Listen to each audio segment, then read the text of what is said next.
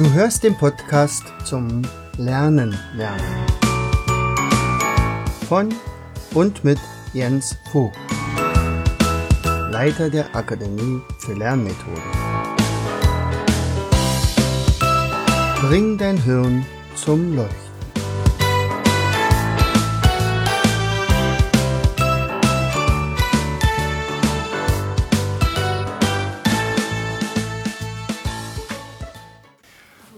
Mein Name ist Jens Vogt und ich lade dich ein in die spannende Welt genialer deutscher Personen, deren Wirken wir oft noch bis heute spüren. Ich nehme dich mit auf eine Reise durch die deutsche Geschichte, die ich selbst als Neugieriger angetreten bin und diese, um diese Persönlichkeiten näher kennenzulernen. Die Beschäftigung mit diesen Menschen macht mich sicherlich nicht zum Experten, aber es ermöglichte mir ein umfangreiches Wissensnetz aufzubauen an denen ich dich gerne teilhaben lasse. Das Wesentliche an meiner Recherche habe ich, wie bei mir üblich, in Mindmaps gepackt, die mein genialer Illustrator Walter Jacobs mit wunderbaren Bildern illustrierte. Anekdoten, Stories zu diesen Personen allerdings finden sich eher in diesem Podcast wieder. Dazu wünsche ich dir viel Spaß. Herzlich willkommen zu einer weiteren Episode unseres Podcastes Bring dein Hirn zum leuchten. Und auch heute geht es wieder um eine besondere Persönlichkeit. Und ich muss sagen, das ist eine Persönlichkeit, mit der ich zu Anfang nicht so wahnsinnig viel anfangen konnte, muss ich ehrlich sagen. Also sicherlich meine Schulzeit lag schon lang, liegt schon lange zurück, aber ich kann mich auch nicht erinnern, dass ich irgendwie mit ihm zu tun hatte.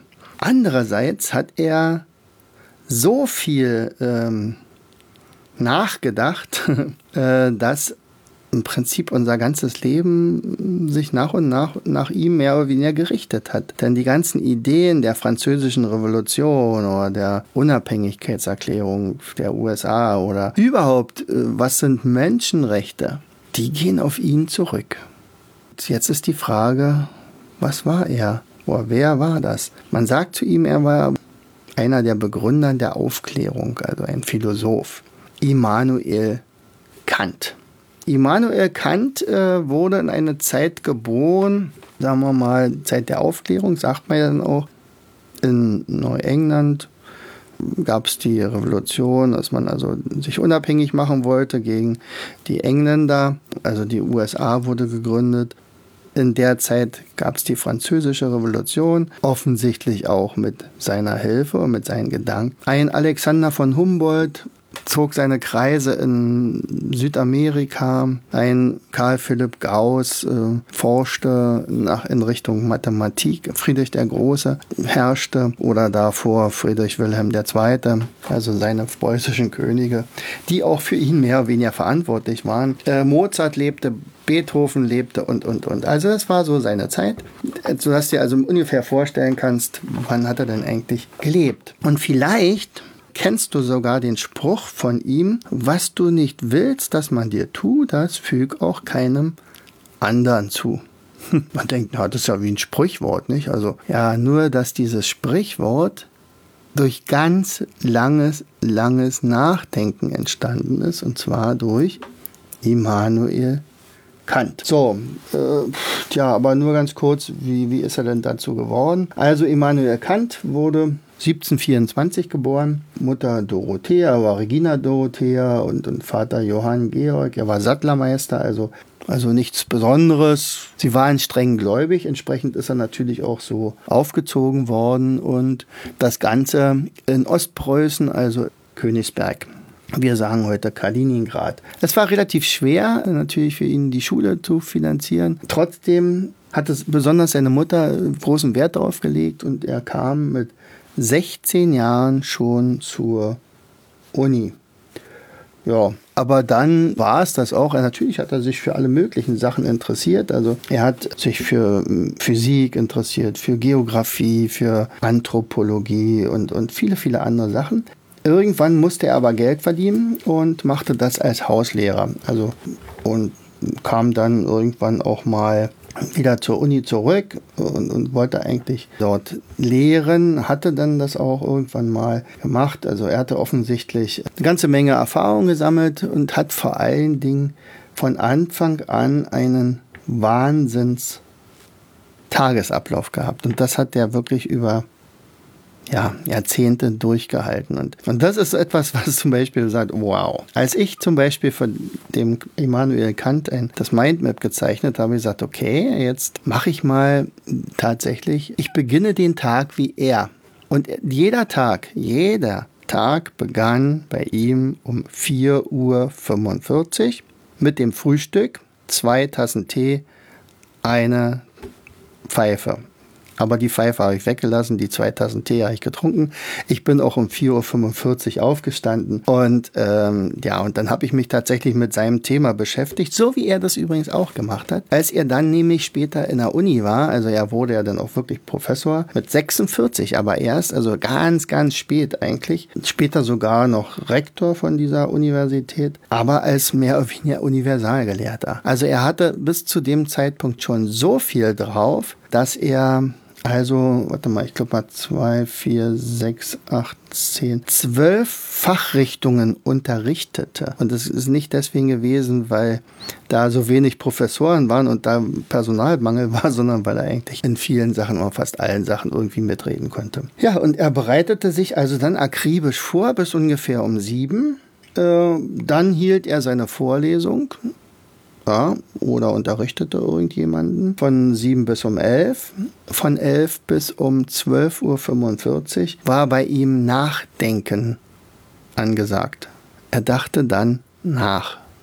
Sicherlich schrieb er dann auch viele Sachen dabei auf. Und dann gab es äh, Mittagessen, allerdings nach, also immer auswärts. Und ganz wichtig ist, ähm, er war ja einer, der nie aus Königsberg rauskam. Wollte er nicht. Er wollte zu Hause sein Kokon haben, um nachdenken zu können, um all das zu lernen, was irgendwo gestanden stehen, aber äh, geschrieben stand. Aber er holte sich ganz gezielt immer zum Mittagessen tolle Leute, die lud er ein und dann hat man darüber geredet und er hatte auch dort so ein, so ein Prinzip, also man sollte eigentlich nie länger als zehn Minuten über ein Thema reden, dann wurde gewechselt und dann wieder wechselt. Und, und wenn man das jetzt also, sagen wir mal, 40 Jahre durchzieht, dann kommen unfassbar viele Informationen hinzu. Und, und dann darüber konnte er dann wieder nachdenken. So, und äh, nach dem Mittagessen dann wurde gelesen und geschrieben. Und zwar genau bis 19 Uhr. Und um 19 Uhr begann der Spaziergang. So, und der war so exakt 19 Uhr begonnen, dass also die Leute aus Königsberg danach, so sagt man, ihre Uhren stellten. So, und äh, tja, wie war er?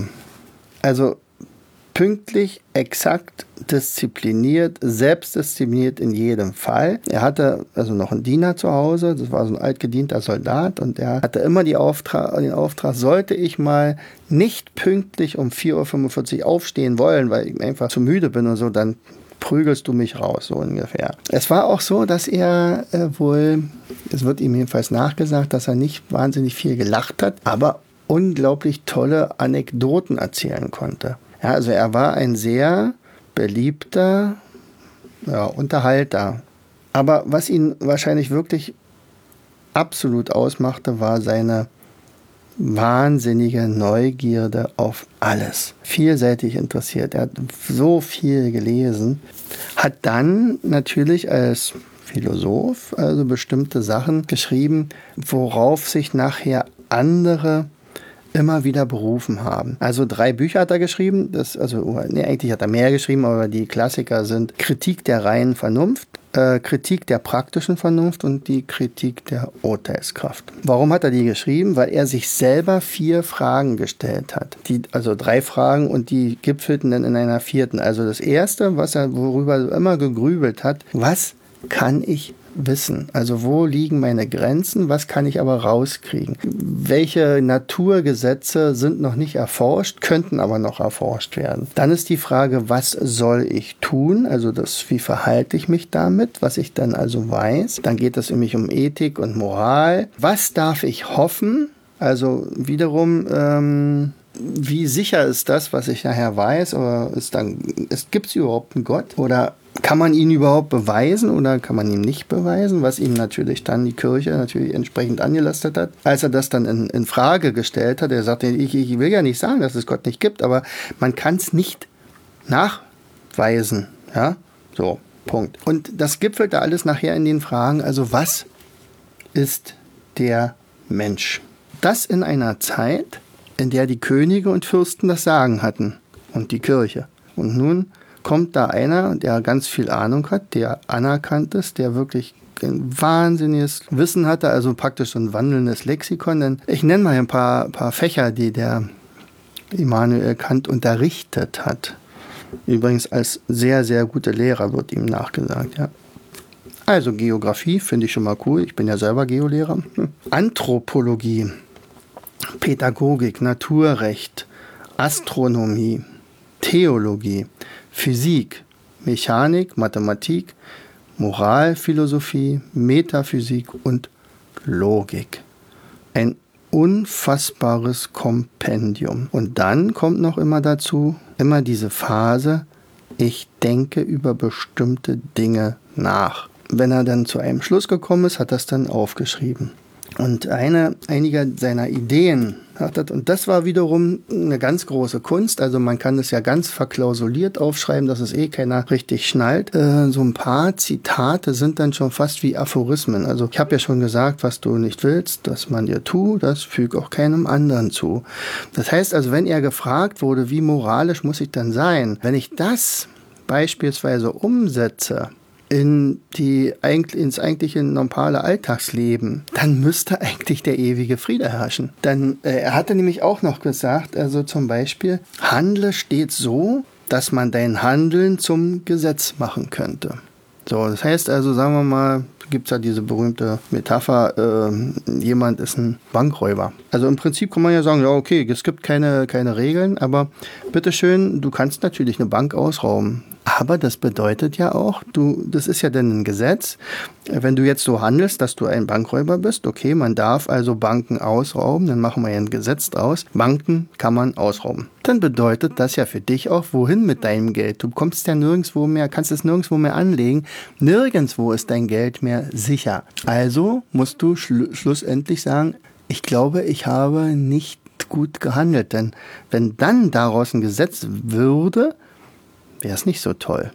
Nicht? Also wenn einer sagt, okay, ich gehe mal heute nicht zur Arbeit, so okay, kannst du ja machen. Was bedeutet denn das? Plötzlich geht aber auch der Busfahrer nicht zur Arbeit, plötzlich geht der Bankangestellte nicht zur Arbeit oder der Lehrer oder wer auch immer. Okay, scheint also nicht das allerbeste Handeln gewesen zu sein und das ist so auf den Punkt gebracht, finde ich genial. Als er übrigens gefragt wurde, gibt es denn nun einen Gott? Ja, der sagt, naja, wie gesagt, ich kann es nicht beweisen, also, aber ich habe einen Vorschlag. Lebe so, als wenn es einen Gott gäbe. Und damit war er im Prinzip raus, hat aber so eine tolle, tollen Hinweis gegeben. Er sagt, ja, ja klar, also hm, man sollte schon einigermaßen gut sein, ein guter Mensch werden und dann müsste eigentlich alles klappen. Das heißt also, er hat sich wirklich Gedanken gemacht darum, zum Beispiel um den ewigen Frieden. Und, ähm, was den Menschen selber betrifft, also was ist denn der Mensch? Und dann kam er zu dem Schluss, jeder Mensch hat ein Recht auf Leben, Freiheit und Eigentum. Oh, oh, oh, das in einer Zeit der Könige und der Fürsten und so weiter. Naja, also das war eine Revolution im Denken und diese Revolution äußerte sich dann später, dass die Menschen tatsächlich ihr Schicksal in die eigene Hand genommen haben und nichts mehr Gott gegeben gesehen haben und dann in Frankreich dann die das Gefängnis, die Bastille gestürmt haben. Ja, und dann äh, ging also praktisch die französische Revolution los. Da gab es ja Freiheit, Gleichheit, Brüderlichkeit. Nicht? Also diese, diese, dieser Slogan. Und gleichzeitig sind ja dann in Frankreich vor allen Dingen diese Ideen dann auch übernommen worden. Und da ja ein gewisser Thomas Jefferson damals in Paris, äh, ich glaube, Außen ja, Außenminister der USA war oder jedenfalls der Neuengland-Staaten, kriegte der davon natürlich viel mit. Man traf sich und dann mehr oder weniger die Unabhängigkeitserklärung mit all seinen Vorzügen und so äh, dann dort reingeschrieben. Fünf Sachen hat Kant dann auf den Punkt gebracht. Und zwar war das äh, so einmal traue dich, deinen eigenen Verstand einzusetzen. Wünschte ich mir von einigen Schülern in letzter Zeit. Ja. Beweisen ist besser als glauben. Ist natürlich nicht so nett für die Kirche. Ne? Gewaltenteilung in einem Staat sollte es geben. Also Gewaltenteilung heißt also eigentlich müsste, wenn der Staat fair ist und, und gut und demokratisch aufgebaut ist, darf nicht alle Macht bei einem einzigen Menschen sein. Es gibt auch Potentaten, die, ja, sagen wir mal, nicht so klug sind oder keine weisen Entscheidungen treffen oder sehr selbstherrlich sind. Ähm, und da wäre es ganz gut, wenn man da so eine Gewaltenteilung hat, nämlich die gesetzgebenden Sachen und die durchsetzenden Sachen, Exekutive, Judikative und, das fällt mir jetzt nicht ein. Exekutive, Legislative, natürlich so. Also diese drei sollten äh, tatsächlich getrennt sein voneinander, nicht in einer einzelnen Person einsetzen. So, und dann haben wir noch die Menschenrechte, natürlich, ich habe schon gesagt, also vor allen Dingen Recht auf Leben, Freiheit und das Recht auf Eigentum. Dann sind noch etliche andere Rechte dabei gewesen. Und als letztes die Glaubensfreiheit. Einer derjenigen, die ihn sicherlich auch sehr, sehr gut gefunden haben, obwohl er eigentlich in einer Situation war, die durch ihn negiert wurde, war Friedrich der Große. Und vor allen Dingen allerdings als er noch nicht der Große war, sondern nur Friedrich. Also Im Jugendalter, als er noch in Rheinsberg mit seinen Freunden sich getroffen hatte, und sich äh, und dort mit tollen Leuten philosophiert hatte. Und dann kamen natürlich auch solche Ideen und sagt, Mensch, wir müssen, wir haben hier eine neue Zeit und äh, ich werde auf jeden Fall hier nicht König werden. Ich muss auch abhauen. Er ist ja sogar geflüchtet und dafür wurde er dann später sein Freund geköpft. Aber er hatte halt diese ganzen Ideen von dem Kant teilweise übernommen. Als er dann König wurde, ähm, hatte er ja auch etliche Reformen durchgesetzt, unter anderem ja auch die Religionsfreiheit. Und er sagt er, jeder lebe nach seiner Fasson. Du kannst Hugenotte sein, du kannst Christ sein, du kannst Jude sein. Ist mir scheißegal. Hauptsache, du bist ein Diener des Volkes oder eigentlich von mir. so, und, und er hat ja dann auch unter anderem die Hugenotten äh, aus Frankreich zu sich geholt, um zum Beispiel das Oderbruch trocken zu legen. Und äh, andererseits hat äh, Friedrich der Große aber auch gewusst, aber vielleicht ist die Zeit noch nicht ganz reif. Also wenn, dann müssen wir diese Reform so machen, dass zum Beispiel das Volk das gar nicht so richtig merkt. Wir, wir wir werden so eine Bildungsreform machen. Also ich möchte, dass meine Untertanen lesen und schreiben lernen. Ich möchte, dass sie sich besser ernähren können. Ich möchte, dass zum Beispiel die Folter abgeschafft wird. Aber das wurde nie so offen gesagt. Also er sagt nicht, dass die das falsch verstehen. Er sagt, oh cool, jetzt gibt es keine Folter mehr. Jetzt kann ich wieder machen, was ich will. Also Anarchie wollte er natürlich auch nicht. Naja. So, was hat denn nun Immanuel Kant alles bewirkt? Ich habe ja schon einiges genannt. Also im Prinzip ist er der Vater der Menschenrechte oder einer der Väter der Menschenrechte. Ja. Die EU basiert im Prinzip auf seinen Ideen, äh, gemeinschaftlich was Gemeinsames schaffen. Die UNO hat basiert darauf, nie wieder ein so großer Krieg, auch wenn das im Moment noch nicht funktioniert. Und, und vor allen Dingen hat er ganz großen Einfluss gehabt auf die Kunst, also auf die Literatur vor allen Dingen. Also äh, Lessing, Goethe, Schiller, also Literatur zur Aufklärung hin zur Naturwissenschaft, Liebe zur Forschung, lieber forschen als einfach nur so hinnehmen. Traue dich deines eigenen Verstandes zu dich zu bedienen. Schöner Spruch. Okay, mit dem möchte ich auch enden. Bis zum nächsten Mal, dein Jens. Du hörtest den Podcast Das Lernen lernen. Bring dein Hirn zum Leuchten. Von und mit Jens Vogt, Leiter der Akademie für Lernmethoden. Gerne lade ich dich ein, uns auf unserer Seite zu besuchen. Klicke einfach auf www.afl-jv.de. Hier findest du weitere wertvolle Hinweise die dein Lernen leichter machen. In unserem Shop www.mindmaps-shop.de wirst du viele praxiserprobte Produkte rund ums Lernen finden. Zum nächsten Mal. Dein Jens.